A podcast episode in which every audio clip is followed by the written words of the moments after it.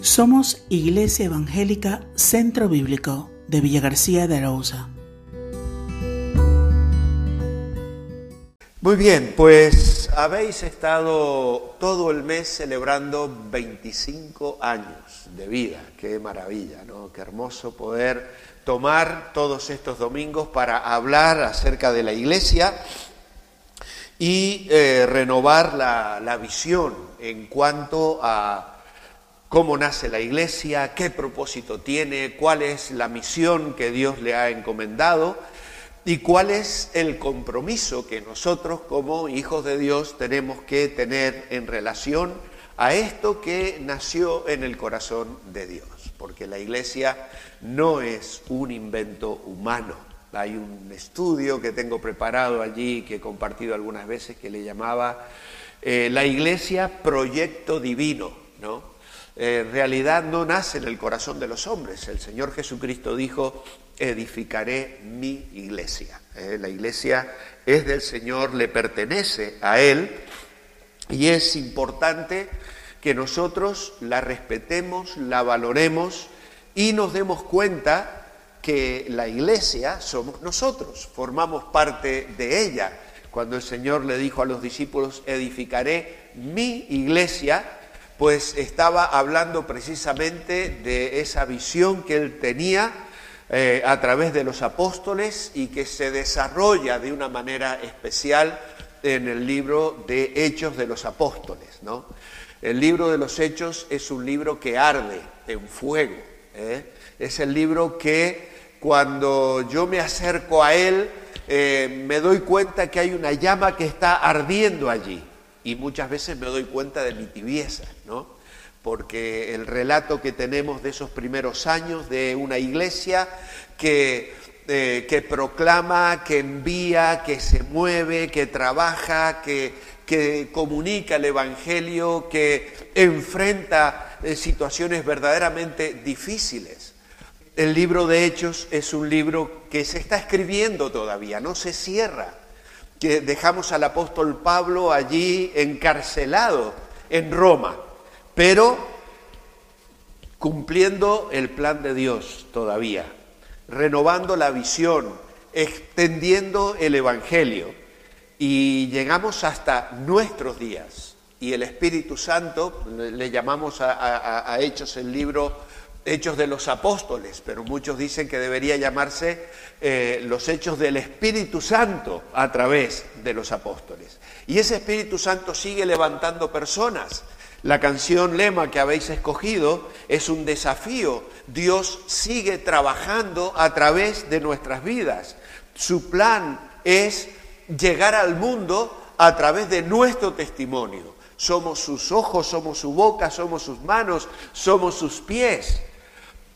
Hay situaciones donde Dios hace maravillas aún sin usarnos a nosotros. Solamente hay que ver la iglesia perseguida, donde eh, no se permite tener libertad para predicar el Evangelio y los testimonios que tenemos allí son de gente que se convierte de maneras realmente milagrosas. Pero donde tenemos libertad somos nosotros los responsables, somos nosotros los que tenemos que llevar el mensaje del Evangelio.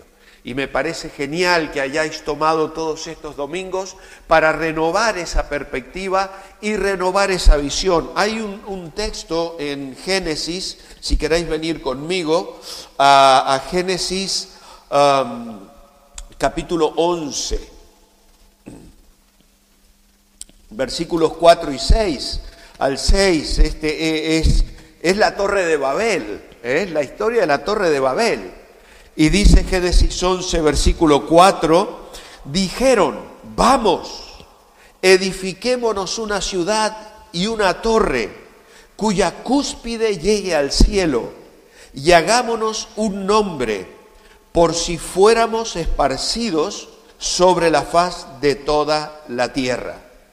El Señor descendió para ver la ciudad y la torre que edificaban los hijos de los hombres. Y dijo el Señor, el pueblo es uno y todos estos tienen una sola lengua. Han comenzado la obra y nada los hará desistir ahora de lo que han pensado hacer. ¡Wow! Fijaos lo que dice Dios de estas personas. Es tremendo, ¿no? El pueblo, es uno, y todos tienen una sola lengua, han comenzado la obra y nada los hará desistir de lo que han pensado hacer. Así que descendamos y confundamos allí su lengua para que no se entiendan entre ellos mismos. Vemos un grupo de personas que tenían propósito, tenían unidad y tenían una comunicación eficaz. Pero lamentablemente les faltaba algo, que era el deseo de hacer la voluntad de Dios. Eso no lo tenían. Tenían su propio propósito, su propia visión, sus propias ambiciones. Y no querían ellos buscar los designios de Dios. Y Dios les tiene que frenar. Ahora, los principios que encontramos en esta declaración divina son muy importantes para nosotros. El que hayáis tomado todos estos domingos para hablar acerca de la iglesia, de, lo que la iglesia es, del propósito que tiene, del llamamiento que tenemos, de la misión y la visión de la iglesia, lo que consigue es que como iglesia habléis un lenguaje similar en relación a la iglesia que cuando hablemos de la iglesia, de propósito, de ganar almas para Cristo, de comprometernos con el Señor, pues estemos hablando un mismo lenguaje, porque no llega a contener un mismo proyecto. Hay que comunicarse esa visión.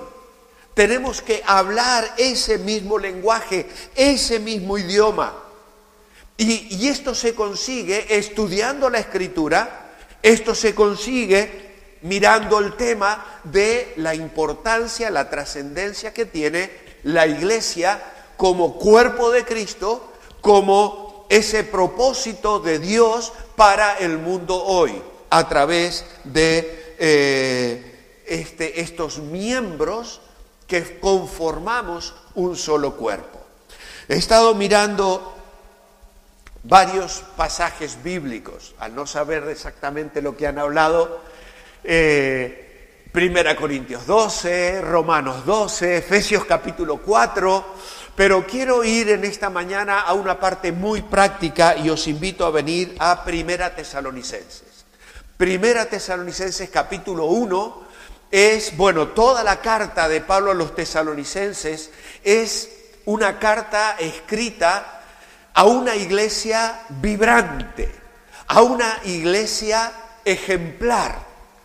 Lo que Pablo les va a decir en el capítulo 1, capítulo 2 y capítulo 3, si prestáis atención vais a ver que está en pasado. Pablo les está recordando, está recordando ciertas cosas porque pues necesitaban recordarlo. Algunos estaban comenzando a aflojar, habían algunos problemitas. Carta, Pablo escribe la carta a los tesalonicenses fruto de la visita que les hizo Timoteo. Pablo no les había podido visitar, envía a Timoteo y Timoteo viene con una serie de informes y Pablo escribe esta carta. Y este primer capítulo de Tesalonicenses habla de una iglesia ejemplar. Y hay aspectos prácticos aquí que, en los que nosotros tenemos que recalcar para renovar nuestra perspectiva y para examinar cómo nosotros estamos respondiendo a esa expectativa divina. Y dice Pablo en el capítulo 1, versículo 2, damos siempre gracias a Dios por todos vosotros y os tenemos presentes en nuestras oraciones nos acordamos sin cesar delante de Dios, nuestro Padre, y estoy leyendo la Reina Valera 2020, si notáis alguna diferencia, dice, ah, delante de Dios nuestro Padre, de los actos de vuestra fe, del trabajo fruto de vuestro amor y de vuestra constancia en la esperanza en nuestro Señor Jesucristo. Uf, Eduardo, ¿te gustaría que escribieran así de la iglesia en Villa García? ¿Eh? Yo quisiera que pudieran escribir esto de la iglesia Revive. ¿eh? El trabajo de vuestro amor, vuestra constancia en la esperanza, los actos de vuestra fe. ¿Qué cosas está recordando Pablo de esta iglesia? Y además agrega verso 4, sabemos, hermanos amados de Dios, que Él os ha elegido, pues nuestro Evangelio no llegó a vosotros en palabras solamente, sino también acompañado de poder, en el Espíritu Santo y con profunda convicción. Bien sabéis que cuando estuvimos entre vosotros, nuestro comportamiento fue para vuestro bien. Así que Pablo está recordando, dice, mira, llegamos allí con el Evangelio para comunicarnos lo que de Dios habíamos recibido y la forma en que lo recibisteis nos dio certeza de que Dios estaba obrando en vuestros corazones, de que Dios estaba trabajando en, en vuestro ser interior. Y eso es, es algo maravilloso para aquellos que servimos al Señor. Cuando compartes la palabra, cuando comienzas un discipulado, cuando le enseñas a alguien de Cristo, y descubres cómo esa persona comienza a maravillarse, a afirmarse en la fe y comienzas a ver cambios en su vida que se van operando y tú dices, verdaderamente Dios está trabajando en la vida de esta persona. Aquí el Espíritu Santo está eh, renovando, está liberando, está eh, llevando a cabo la obra que al final es fruto de lo que Cristo vino a hacer en la cruz del Calvario. Vino a salvarnos, una salvación que no solo tiene que ver con el problema pasado de nuestro pecado, que es cargado sobre Cristo en la cruz del Calvario, y que no solo tiene que ver con la presencia del pecado en el futuro, cuando se consume la salvación y ya estemos con el Señor. Hay una obra presente de salvación que tenemos que ver en la vida de las personas. Y es un gozo verla y ver a, esa, a las personas amar al Señor, entusiasmarse con el Señor, comunicar el Evangelio a otros, invitar a otros, ver crecimiento y madurez en su vida cristiana. Eso es realmente precioso y necesitamos ver eso en los miembros de nuestra iglesia. Pablo dice, hermanos amados de Dios, sabemos que Él os ha elegido, que el Señor os ha escogido para salvación. Qué bendita expectativa y confianza tenía Pablo. Pero continúa el verso 6. Vosotros vinisteis a ser imitadores nuestros y del Señor, pues recibisteis la palabra con el gozo que da el Espíritu Santo, aún en medio de grandes tribulaciones. Hemos alabado al Señor y hemos comenzábamos hoy del tiempo pensando en, que a veces hay pruebas y dificultades en nuestra vida cristiana. De esta manera, dice el verso 7, habéis sido ejemplo a todos los creyentes de Macedonia y de Acaya. Partiendo de vosotros, la palabra del Señor ha sido divulgada no solo en Macedonia y Acaya, sino más allá. Vuestra fe en Dios se ha extendido por todas partes, de modo que nosotros no tenemos necesidad de hablar nada. Ellos mismos hablan de lo bien que nos recibisteis y cómo os convertisteis a Dios dejando los ídolos para servir al Dios vivo y verdadero y esperar de los cielos a su Hijo, al que resucitó de los muertos, a Jesús, quien nos libra del castigo eterno. Qué preciosa eh, palabra eh, escribe Pablo a esta amada iglesia. Una iglesia que daba muestras de recepción espiritual eran gente que tenía un corazón abierto a la palabra de Dios.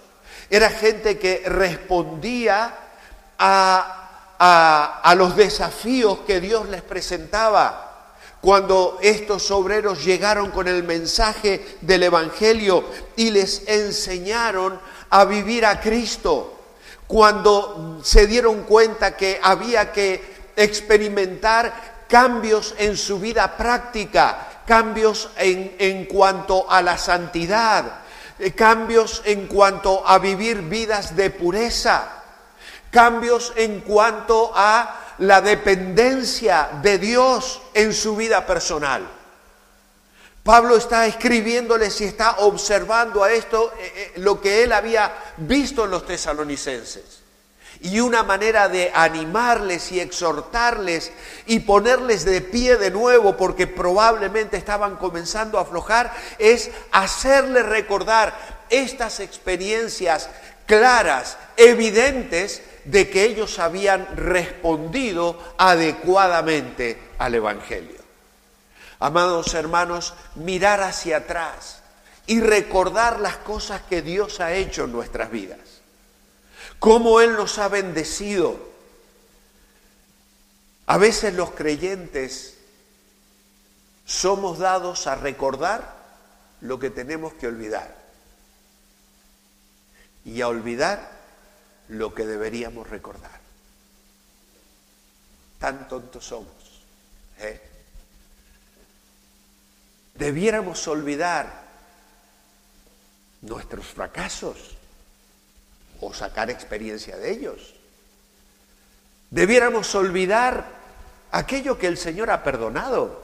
¿Sabéis que Satanás viene a nuestra vida y dice, mira, mira lo que hiciste? Pero si tú lo colocaste a los pies de la cruz, ya tienes que olvidarlo. Él ha tomado tu pecado pasado y lo ha sepultado en lo profundo de la mar.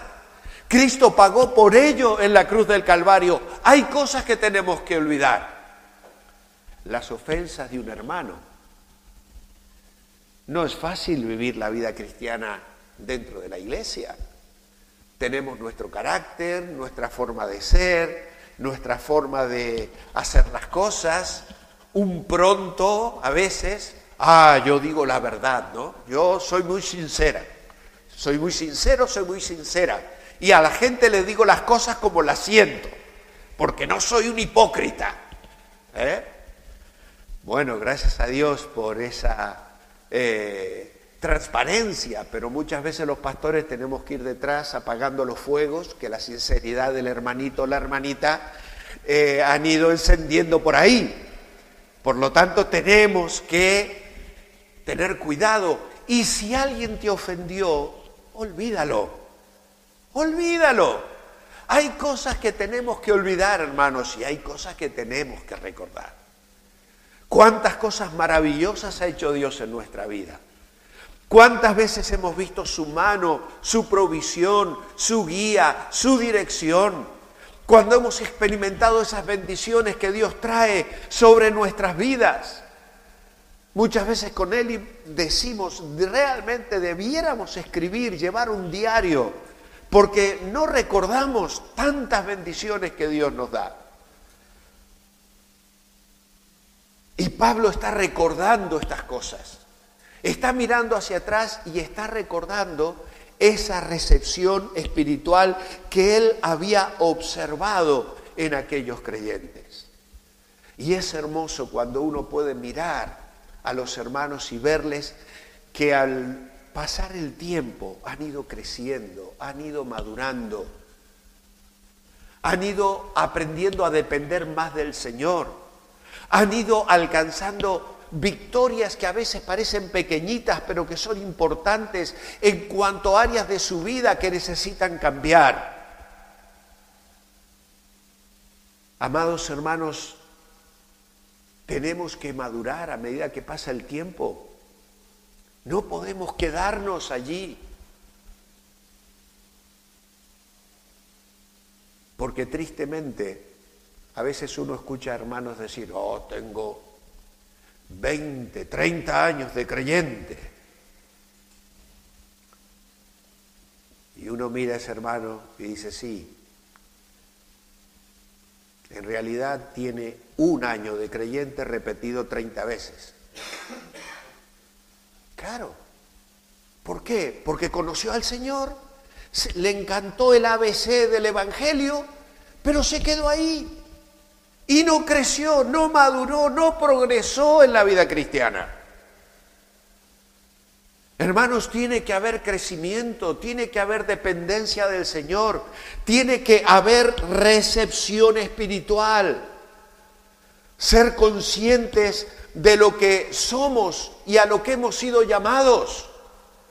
Hace unos años atrás estábamos en una conferencia con eh, Abraham, quien pastorea conmigo allí en la iglesia Revive, y estábamos allí escuchando y uno de los pastores que enseñaba y que daba testimonio de su vida, hizo una ilustración muy sencilla yo nunca la olvidé. Y él dijo, la vida cristiana y la vida de la iglesia consiste en dos cosas fundamentales para que pueda avanzar. Y estas dos cosas fundamentales son la palabra y la oración. La palabra y la oración. Y se fue caminando por el púlpito y volvía y daba paso, decía, palabra y oración, palabra y oración, palabra y oración. Y esto es una combinación necesaria en la vida cristiana. Orar y buscar el, eh, buscar el rostro del Señor y buscar su palabra, su sabiduría aferrados a Él a través de una comunión diaria que se cimenta a través de la adoración, de la alabanza. Ese surco que se ha abierto esta mañana al sentarnos aquí, comenzar a cantar, esas canciones que nos transmiten, nos elevan y que nos ponen en la presencia del Señor y parecen abrir nuestro corazón para que la semilla pueda caer y las doctrinas, la enseñanza de la palabra fundamental, importante y necesaria, debe haber un equilibrio. Nuestro hermano ha dicho esta mañana, hermanos, hay un culto de estudio bíblico esta semana, hay otro encuentro de oración esta semana. Es cierto que a veces en la semana es más complicado para muchos y no es el culto eh, por excelencia de la iglesia, quizá ni uno ni el otro, por por la vida y las demandas que tenemos. Pero la iglesia sirve la mesa, pone allí para que los hermanos eh, eh, se alimenten de la palabra. Pero venimos el domingo esta mañana y compartimos ambas cosas, palabra y alabanza, palabra y oración. La oración nos, nos da una perspectiva de Dios. Mirad, venid conmigo por un momento al libro de Hechos, capítulo 10. Hechos, capítulo 10. Encontramos allí al apóstol Pedro. Es un capítulo clave en, eh, en la historia de la iglesia, en, Hechos 10. Porque es la historia de Cornelio y de Pedro que está en, en casa de eh, Simón el Curtidor, y hay un ambiente acá muy especial en este capítulo, porque este Cornelio, que era un gentil, era un centurión romano, dice que oraba a Dios constantemente. Y entonces a este hombre Dios se le presenta a través de un ángel que le dice que mande a buscar a Pedro.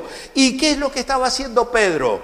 Vais al versículo 9 y dice, al día siguiente mientras los enviados iban aún de camino, ya cerca de la ciudad, Pedro subió a la azotea para orar.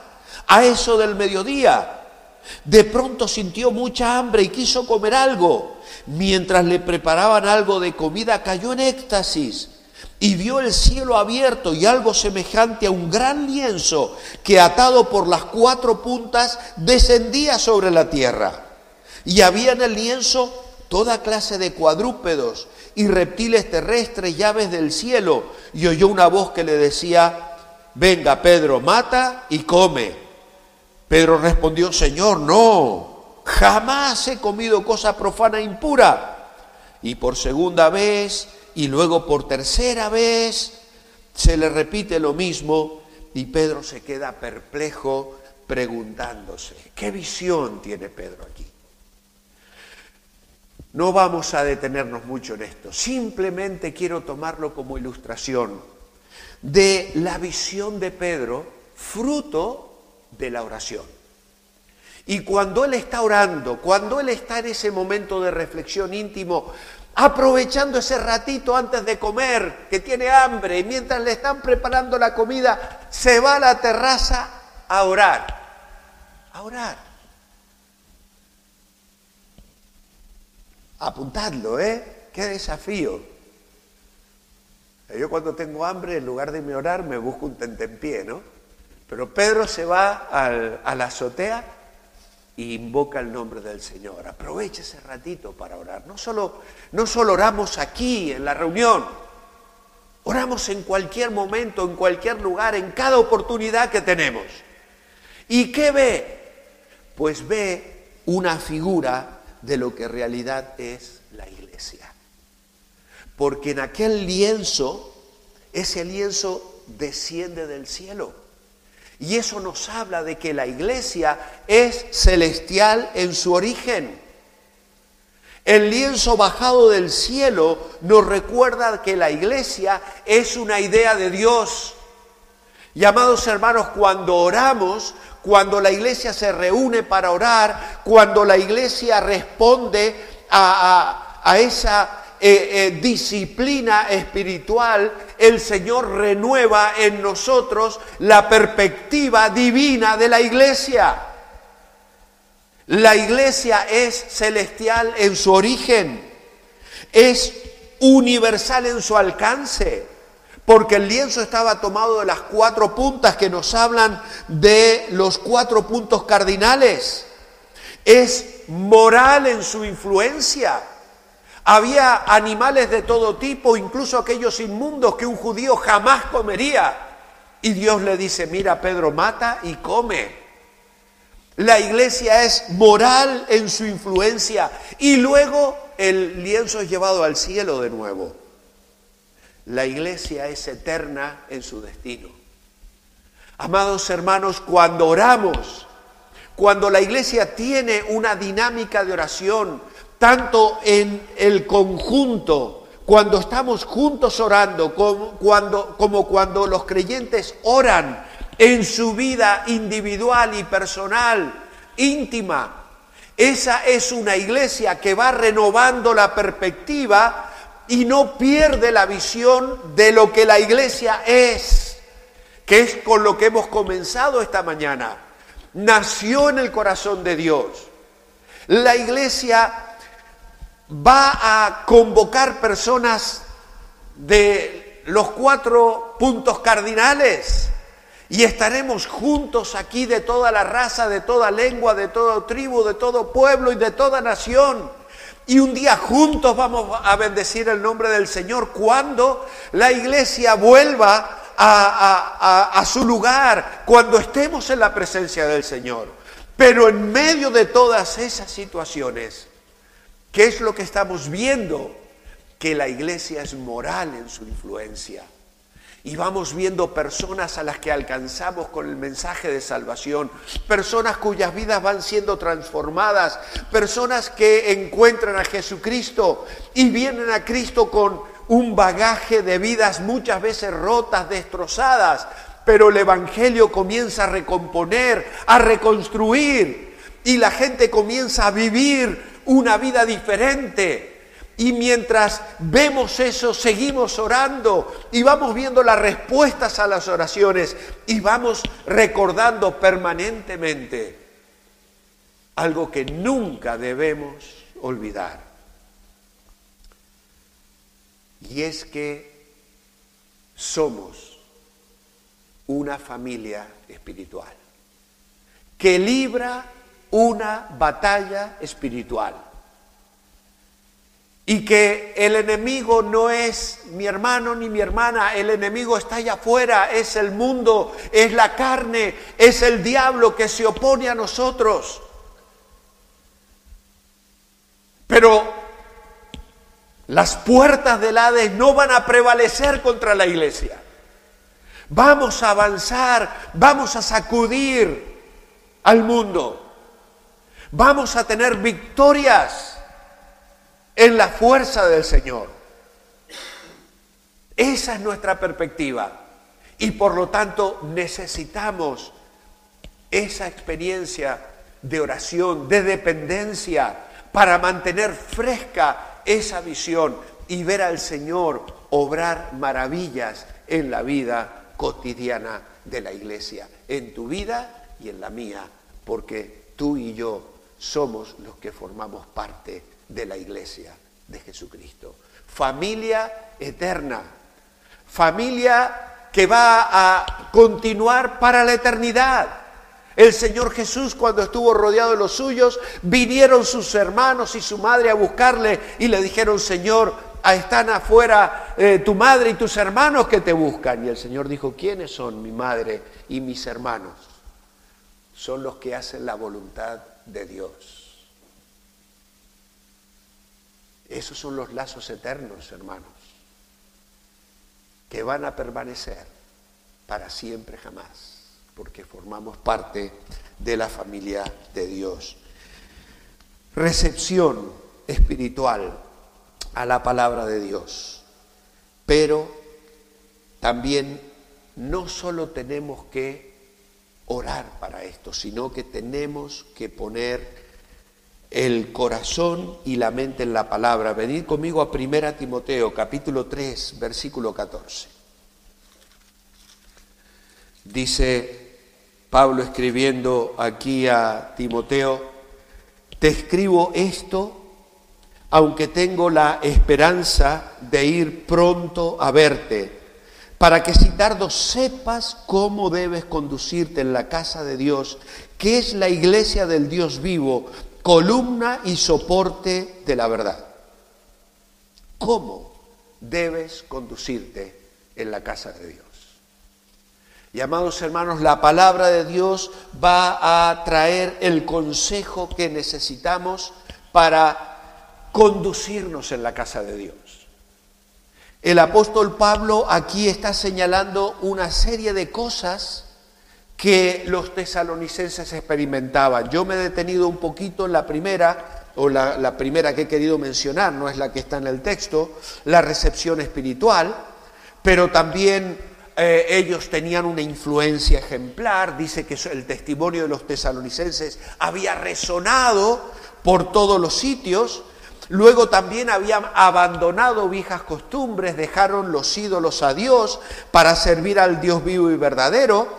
Y luego vivieron una vida de fe y de servicio. Versículo 3 y 4, que cuando lo leí fue cuando le, hice ese llamado a, Eduardo acerca de que quisiéramos que escribieran de, nuestras iglesias, ¿no? Y ellos eh, habían trabajado con actos de fe, un trabajo de amor y una constancia en la esperanza. Estas tres cosas, fe, amor y esperanza, son una trilogía que aparece permanentemente en las cartas del apóstol Pablo por las cuales él da gracias. Ahora, hermanos, para que todo esto sea una realidad en la vida de la iglesia de Tesalónica y en nuestras vidas hoy, tenemos que conducirnos en la iglesia de alguna manera práctica. En primer lugar, tengo que conducirme en comunión. Tengo que conducirme en comunión. No vamos a leerlo, pero Efesios 4, 3 al 16 se habla allí de la unidad de la iglesia. Unidad que no es uniformidad pero en Cristo hay una unidad, estamos unidos, no sentimos ni pensamos a veces lo mismo, pero aún en la diversidad, como en un pentagrama que hay armonía, hay notas diferentes, caracteres diferentes, dones espirituales diferentes. Pero cuando estamos en comunión, la melodía suena bien afinada bien afinada. El hermano decía, qué bonito cantáis. Y da gusto cuando uno escucha cantar a la gente en armonía. Y eso es lo que pasa en la vida de la iglesia local cuando yo asumo mi compromiso. No puedo ser un asistente ocasional. No puedo venir a la iglesia cuando me da la gana, cuando no me duele la cabeza, cuando no me pica nada. A la iglesia tengo que asumir un compromiso con ella, tengo que participar en la iglesia. La comunión bíblica consiste en estar tan comprometido con mis hermanos en la fe como lo estoy con Jesucristo. Así de claro. Tan comprometidos con el cuerpo local de la iglesia a la que pertenezco como lo estoy con Cristo. Yo me llama la atención muchas veces como pastor ver hermanos que aparecen a las perdidas. Una vez al mes, cada tres meses, que no, siempre tienen algo más importante que hacer, siempre están de viaje, siempre tienen vacaciones, socio, tal y cual, y no hay un compromiso real con la iglesia. Y te acercas como pastor para hablar con ellos y, ah, no, ellos están enamorados del Señor, ellos están comprometidos con Cristo, pero a la iglesia, ah, perdóname, pero eso es ficticio. Es un compromiso de labios para afuera, no de corazón. Es cierto que podemos viajar y que podemos salir de vacaciones de cuando en cuando. Pero la iglesia, la comunión con los hermanos, demanda estar presente, demanda asistir, demanda participar.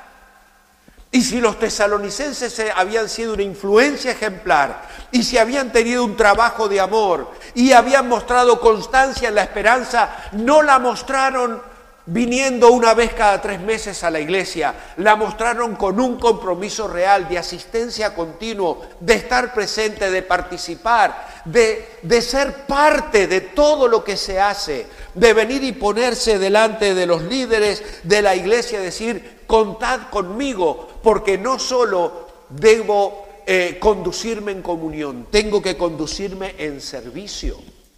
Romanos 12 dice, os ruego por las misericordias de Dios que presentéis vuestros cuerpos en sacrificio vivo, santo, agradable a Dios. Hermanos, tenemos que servir al Señor. ¿Qué estás haciendo para el Señor? ¿En qué estás involucrado en el ministerio? ¿No hay nada en lo que pueda servir al Señor? Acércate al pastor, dile, ¿qué puedo hacer? Esto es lo que yo sé hacer, enséñeme a hacer algo. Quiero colaborar, quiero poner mi granito de arena.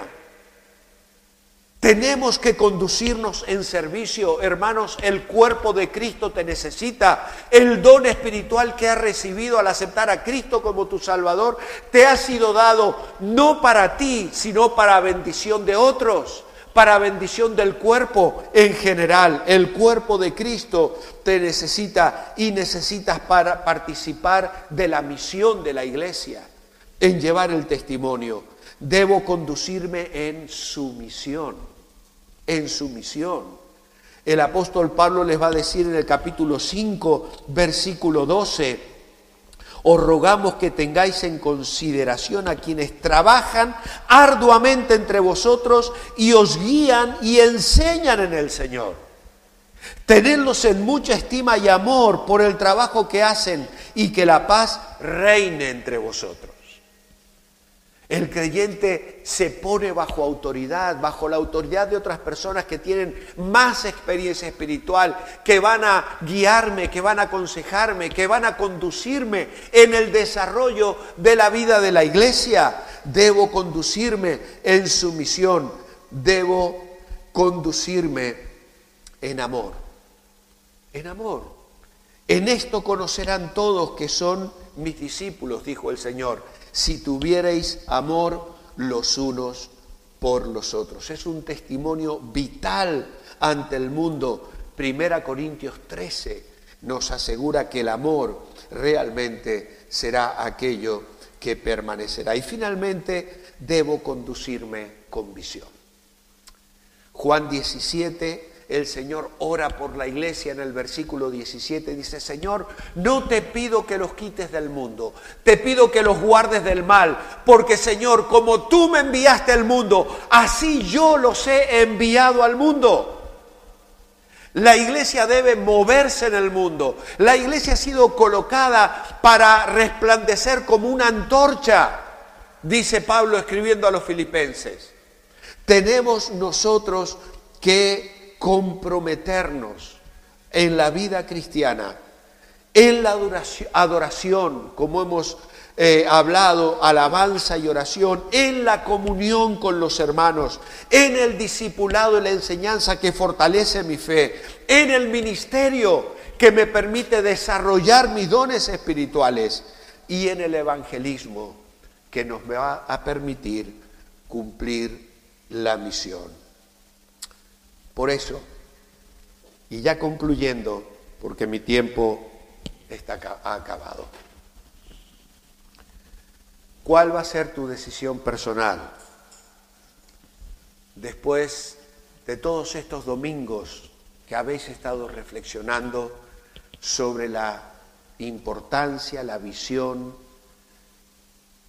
de la iglesia local? Por un lado, hay que comprometerse a proteger la unidad de la iglesia. ¿Estás comprometido a guardar la unidad de la iglesia? ¿Cómo voy a guardar la unidad de la iglesia? Amando a los demás y negándome a murmurar de los demás. Clave. Cortando cualquier tipo de murmuración. ¿Sabes cómo se corta la murmuración? Cuando alguien viene a contarte algo del hermano, gracias por contármelo. Ven, vamos a hablar juntos con este hermano. Ay, no, no, no, no, te lo digo para que... No, no, perdona. No, no, ven. Mira, se corta la murmuración hablar de los pastores, hablar de los líderes, que no me gusta lo que dijo, cómo lo dijo, cómo... Hermano, comprométete a guardar la unidad, amando y negándote a murmurar. Comprométete a tomar responsabilidad en la iglesia, compartir la responsabilidad en la iglesia. Deja de pensar, eso lo tiene que hacer el pastor, eso lo tienen que hacer otros hermanos. ¿Qué estás haciendo tú? ¿Cuál va a ser tu parte? ¿Qué responsabilidad estás asumiendo tú? Hay una gran diferencia entre ser parte de un crucero que navega ser un asistente o ser parte de la tripulación. Si eres un asistente, te dejas llevar, quieres pasarlo bien, que te atiendan, que te cuiden, que te den de comer. Pero si eres parte de la tripulación, estás atento a que esté limpio, a que la comida esté servida, a que el crucero navegue. ¿Qué eres? ¿Un asistente o parte de la, tripulación en la vida de la iglesia. Y finalmente, comprométete a apoyar el testimonio de la iglesia. Apoya el testimonio de la iglesia con tu vida, con tu presencia, con tu participación. Estate allí donde la iglesia te necesite para resplandecer delante de un mundo que necesita a Jesucristo. Que el Señor nos bendiga y aplique estos pensamientos para gloria suya y bendición de su pueblo en esta iglesia. Sí. Señor amado, gracias, gracias queremos darte por la iglesia. Nació en tu corazón. Nos das el privilegio de participar en ella. En ella te queremos servir, en ella queremos vivir nuestras vidas, Señor. Hemos recibido un llamado que tu, tu palabra designa como digno. Vivid, decía Pablo, conforme a la dignidad del llamamiento que habéis recibido. Señor, nos has llamado a ser parte de tu pueblo, de tu iglesia, del cuerpo de Cristo. Cristo es nuestra cabeza. Señor, qué privilegio. Oh Señor, danos esa visión. Danos ese sentir de amarte y de amar a las personas y de amar tu iglesia, porque amarte a ti es amar la iglesia local en la que nos congregamos. Oh Señor, que nuestros corazones ardan para ti y ardan también para la pequeña iglesia local en la que nos has puesto para desarrollarnos y crecer y vivir la vida cristiana a la que tú nos llamas. Ayúdanos a hacerlo hoy, porque lo pedimos en el nombre del Señor Jesucristo. Amén.